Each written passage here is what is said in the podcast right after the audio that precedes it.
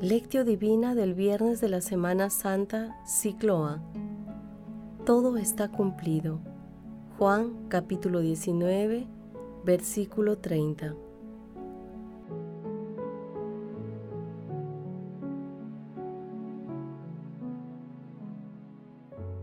Oración inicial. Santo Espíritu de Dios, amor del Padre y del Hijo ilumínanos con tu sabiduría para que podamos comprender el mensaje que Jesús nos quiere comunicar en este día. Espíritu Santo, otórganos la gracia para que la palabra sea nuestra escuela de vida. Madre Santísima, intercede ante tu Hijo Jesucristo por nuestra petición Ave María Purísima, sin pecado concebida.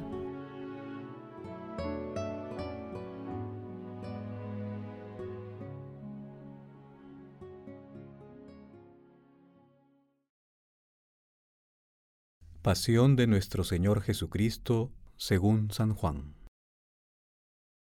En aquel tiempo, Jesús salió con sus discípulos al otro lado del torrente Cedrón, donde había un huerto y entraron allí él y sus discípulos. Judas, el traidor, conocía también el sitio, porque Jesús se reunía a menudo allí con sus discípulos. Judas entonces, tomando la patrulla y unos guardias de los sumos sacerdotes y de los fariseos, entró allá con faroles, antorchas y armas. Jesús, sabiendo todo lo que venía sobre él, se adelantó y les dijo, ¿A quién buscáis? Le contestaron. A Jesús el Nazareno. Les dijo Jesús, Yo soy. Estaba también con ellos Judas, el traidor. Al decirles, Yo soy, retrocedieron y cayeron a tierra. Les preguntó otra vez, ¿A quién buscáis? Ellos dijeron, A Jesús el Nazareno os he dicho que soy yo. Si me buscáis a mí, dejad de marchar a estos. Y así se cumplió lo que había dicho. No he perdido a ninguno de los que me diste. Entonces Simón Pedro, que llevaba una espada, la sacó e hirió al criado del sumo sacerdote, cortándole la oreja derecha. Este criado se llamaba Malco. Dijo entonces Jesús a Pedro, Mete la espada en la vaina. ¿El cáliz que me ha dado mi Padre, no lo voy a beber? La patrulla, el tribuno y los guardias de los judíos prendieron a Jesús, lo ataron y lo llevaron primero a Anás, porque era suegro de Caifás, sumo sacerdote aquel año. Era Caifás el que había dado a los judíos este consejo conviene que muera un solo hombre por el pueblo. Simón Pedro y otro discípulo seguían a Jesús. Este discípulo era conocido del sumo sacerdote y entró con Jesús en el palacio del sumo sacerdote, mientras Pedro se quedó fuera a la puerta. Salió el otro discípulo, el conocido del sumo sacerdote, habló a la portera e hizo entrar a Pedro. La criada que hacía de portera dijo entonces a Pedro, ¿No eres tú también de los discípulos de ese hombre?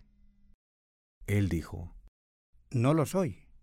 Los criados y los guardias habían encendido un brasero, porque hacía frío y se calentaban. También Pedro estaba con ellos de pie, calentándose. El sumo sacerdote interrogó a Jesús acerca de sus discípulos y de la doctrina. Jesús le contestó, Yo he hablado abiertamente al mundo, yo he enseñado continuamente en la sinagoga y en el templo, donde se reúnen todos los judíos, y no he dicho nada a escondidas. ¿Por qué me interrogas a mí? Interroga a los que me han oído, ¿de qué les he hablado? Ellos saben lo que he dicho yo. Apenas dijo esto, uno de los guardias que estaba allí le dio una bofetada a Jesús diciendo, ¿Así contestas al sumo sacerdote? Jesús respondió, Si he faltado al hablar, muestra en qué he faltado, pero si he hablado como se debe, ¿por qué me pegas? Entonces Anás lo envió atado a Caifás, sumo sacerdote. Simón Pedro estaba en pie, calentándose, y le dijeron, ¿No eres tú también de sus discípulos? Él lo negó diciendo, No lo soy.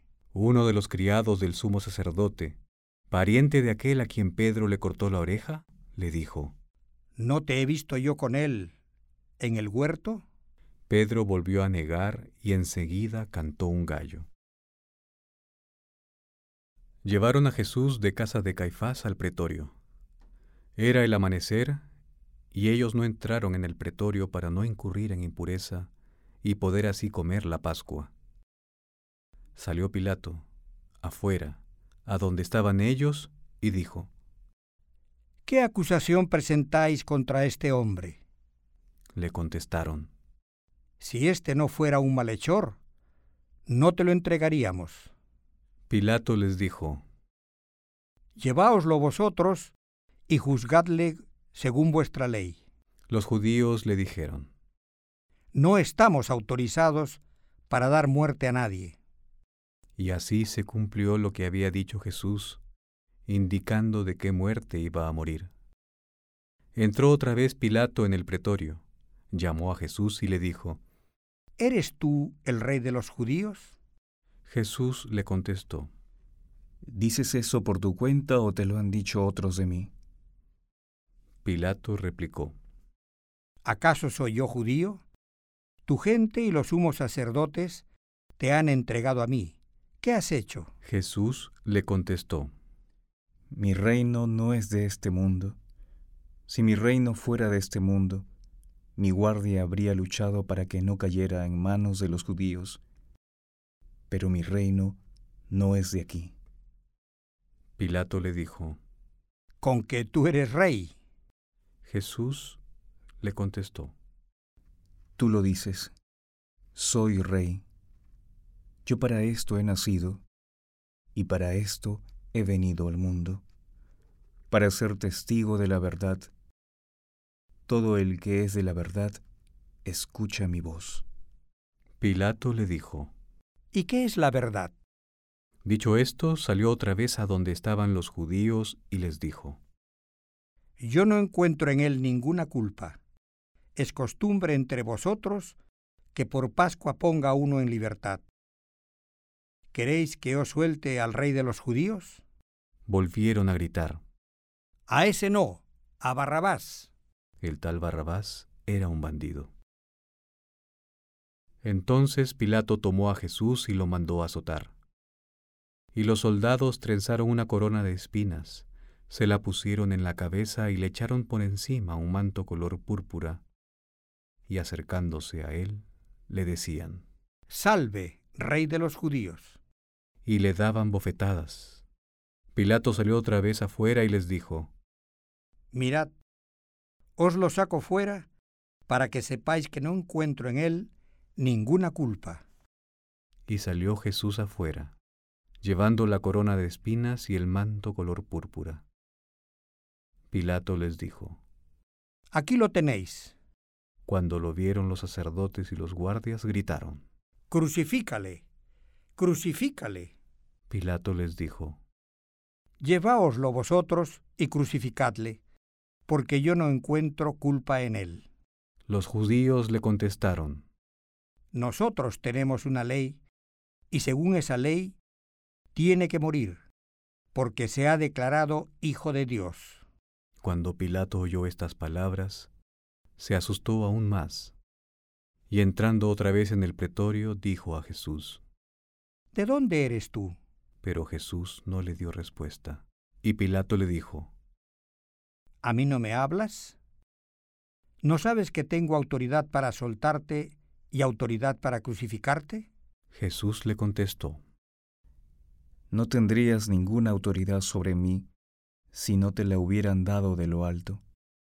Por eso, El que me ha entregado a ti tiene un pecado mayor. Desde este momento, Pilato trataba de soltarlo, pero los judíos gritaban, Si sueltas a ese, no eres amigo del César. Todo el que se declara rey está contra el César. Pilato entonces, al oír estas palabras, sacó afuera a Jesús y lo sentó en el tribunal, en el sitio que llaman el enlosado, en hebreo Gábata. Era el día de la preparación de la Pascua, hacia el mediodía. Y dijo Pilato a los judíos, Aquí tenéis a vuestro rey. Ellos gritaron, Fuera, fuera, crucifícale. Pilato les dijo, ¿A nuestro rey voy a crucificar? Contestaron los sumos sacerdotes. No tenemos más rey que el César. Entonces se lo entregó para que lo crucificaran. Tomaron a Jesús y él, cargado con la cruz, salió al sitio llamado de la calavera, que en hebreo se dice Gólgota, donde lo crucificaron, y con él a otros dos, uno a cada lado, y en medio Jesús. Y Pilato escribió un letrero y lo puso encima de la cruz. En él estaba escrito, Jesús el Nazareno, el rey de los judíos. Leyeron el letrero muchos judíos porque estaba cerca el lugar donde crucificaron a Jesús y estaba escrito en hebreo, latín y griego. Entonces los sumos sacerdotes de los judíos le dijeron a Pilato, No escribas el rey de los judíos, sino, Este ha dicho, soy el rey de los judíos. Pilato les contestó, Lo escrito, escrito está. Los soldados, cuando crucificaron a Jesús, cogieron su ropa, haciendo cuatro partes, una para cada soldado, y apartaron la túnica. Era una túnica sin costura, tejida toda de una pieza de arriba abajo, y se dijeron, No la rasguemos, sino echemos a suertes a ver a quién le toca. Así se cumplió la escritura. Se repartieron mis ropas y echaron a suerte mi túnica. Esto hicieron los soldados. Junto a la cruz de Jesús estaban su madre, la hermana de su madre María de Cleofás y María la Magdalena. Jesús, al ver a su madre y cerca al discípulo que tanto quería, dijo a su madre, Mujer, ahí tienes a tu hijo. Luego dijo al discípulo, Ahí tienes a tu madre. y desde aquella hora el discípulo la recibió en su casa.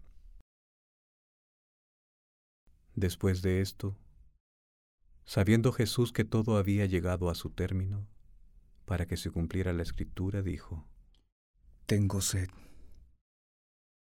había allí un jarro lleno de vinagre,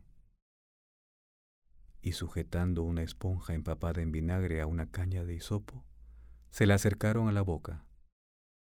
Jesús, cuando tomó el vinagre, dijo, Está cumplido. E inclinando la cabeza, entregó el Espíritu.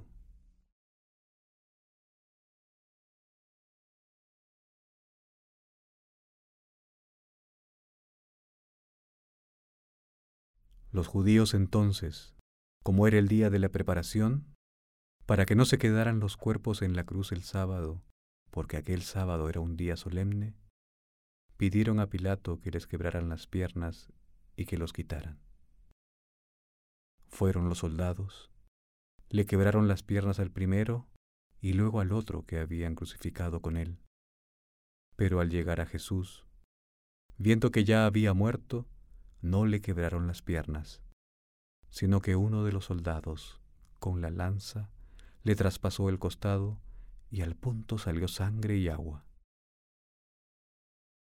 El que lo vio da testimonio, y su testimonio es verdadero, y él sabe que dice verdad, para que también vosotros creáis.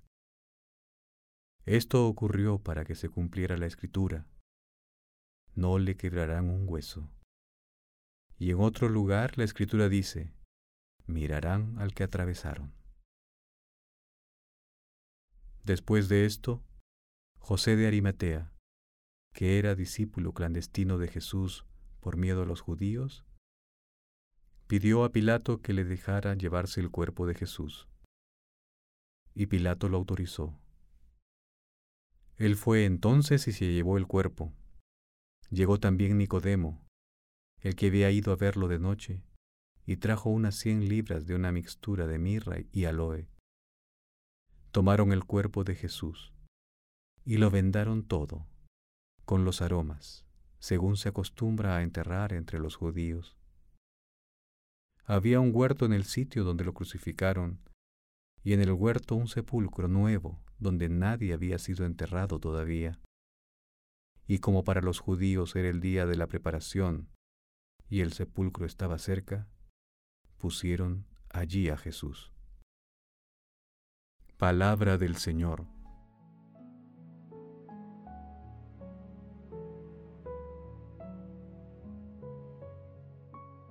En la lectura del Evangelio de hoy, Viernes Santo, se narra la pasión de nuestro Señor Jesucristo, en la cual se pueden distinguir los siguientes pasajes.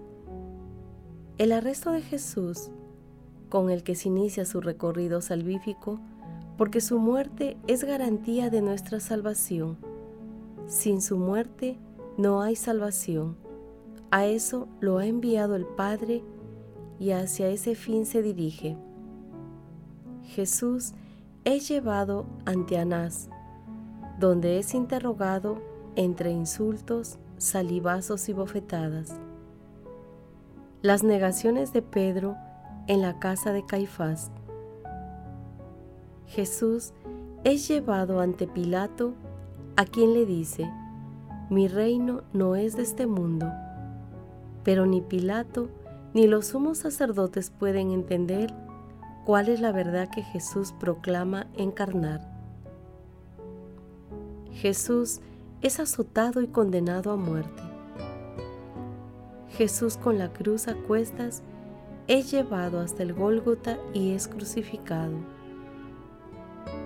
Los soldados se reparten la ropa de Jesús y se sortean su túnica. Jesús entrega a su Madre María al discípulo amado como Madre Universal.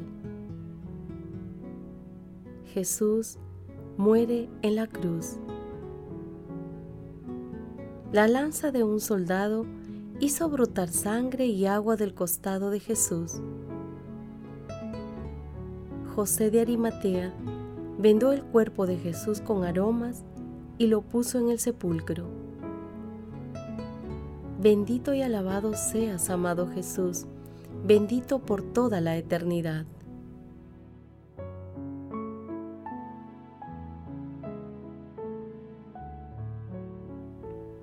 Paso 2. Meditación.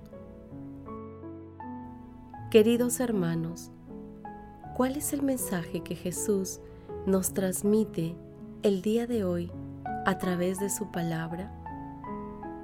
La reflexión, la oración y la acción cristiana son las actitudes que deben primar en estos difíciles momentos que vive la humanidad. Todos estamos llamados a reconocer a nuestro Señor Jesucristo en todas las personas que sufren por causa del coronavirus. Es un llamado a actuar empleando los dones espirituales y materiales que Dios nos ha otorgado. Hermanos, hoy Viernes Santo es el día del amor infinito de nuestro Señor Jesucristo y de la conversión. Es un día de amor infinito porque desde el palpitante corazón de Jesús podemos oír que nos dice, miren cuánto los he amado. He dado mi vida por ustedes.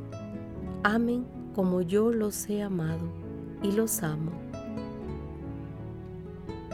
Hermanos, ¿cómo aceptar sin dolor su pasión? ¿Cuál es nuestra actitud delante de un Dios crucificado, pendiente de una cruz? Viernes Santo es también un día de conversión, un día para que nuestro corazón, desde su más profunda intimidad, respondamos.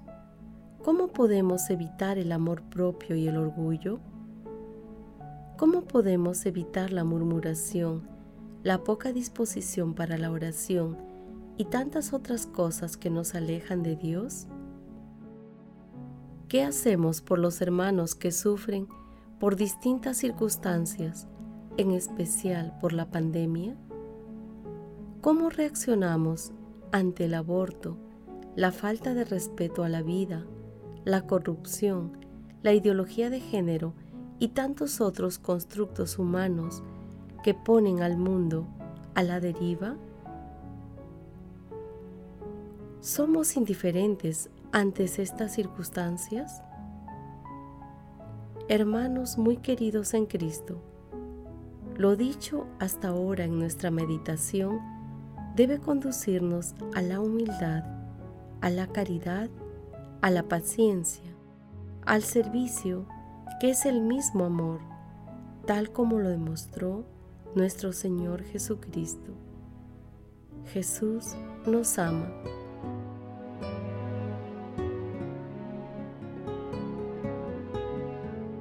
Paso 3. Oración. En estos momentos difíciles, oremos de corazón con una oración de Kerry Weber, editora ejecutiva de la revista América. Jesucristo, tú viajaste por pueblos y aldeas, curando cada enfermedad y dolencia. A tus órdenes, los enfermos fueron sanados. Ven en nuestra ayuda ahora en medio de la propagación global del coronavirus para que podamos experimentar tu amor curativo. Sana a los que están enfermos con el virus, que puedan recuperar su fuerza y salud a través de una atención médica de calidad. Cúranos de nuestro miedo que impide que las naciones trabajen juntas y los vecinos se ayuden unos a otros. Cúranos de nuestro orgullo, lo que puede hacernos reclamar invulnerabilidad ante una enfermedad que no conoce fronteras. Jesucristo, sanador de todos, permanece a nuestro lado en este momento de incertidumbre y tristeza. Estate con los que han muerto por el virus, que descansen contigo en tu paz eterna. Estate con las familias de los que están enfermos o han muerto, mientras se preocupan y lloran. Defiéndelos de la enfermedad y la desesperación, que conozcan tu paz. Estate con los médicos, enfermeras, investigadores y todos los profesionales médicos que buscan sanar y ayudar a los afectados y que se ponen en peligro en el proceso. Que sepan de tu protección y tu paz. Estate con los líderes de todas las naciones. Bríndales la previsión de actuar con caridad y una verdadera preocupación por el bienestar de las personas a las que deben servir. Dales la sabiduría para invertir en soluciones a largo plazo que nos ayudarán a prepararnos o a prevenir futuros brotes. Que conozcan tu paz mientras trabajan juntos para lograrla en la tierra, ya sea que estemos en casa o en el extranjero, rodeados de muchas personas que padecen esta enfermedad o de solo unos pocos. Jesucristo, quédate con nosotros mientras aguantamos y lloramos persistimos y nos preparamos. En lugar de nuestra ansiedad, danos tu paz. Jesucristo, cúranos. Madre Santísima, Madre del Amor Hermoso, intercede ante la Santísima Trinidad por nuestras peticiones. Amén.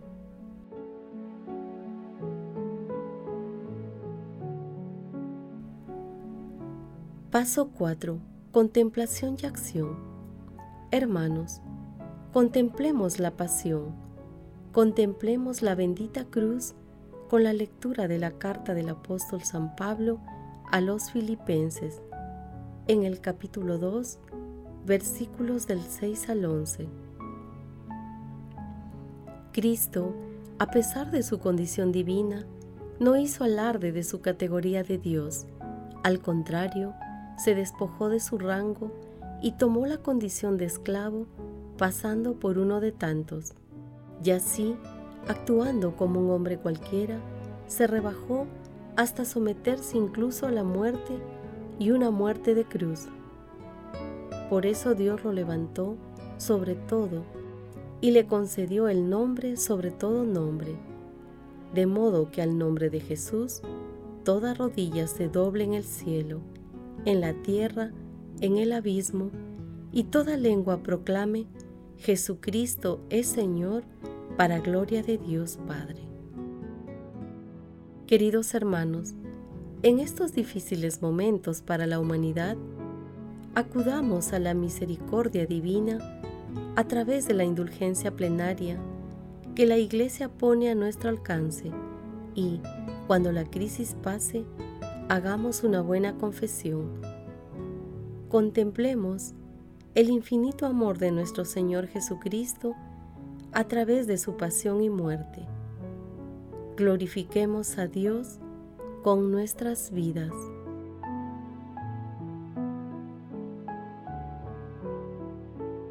Oración final. Gracias Señor Jesús por tu palabra de vida eterna que el Espíritu Santo nos ilumine para que tu palabra penetre a lo más profundo de nuestras almas y se convierta en acción. Dios glorioso, escucha nuestra oración. Bendito seas por los siglos de los siglos. Madre Santísima, intercede ante la Santísima Trinidad por nuestra petición. Amén.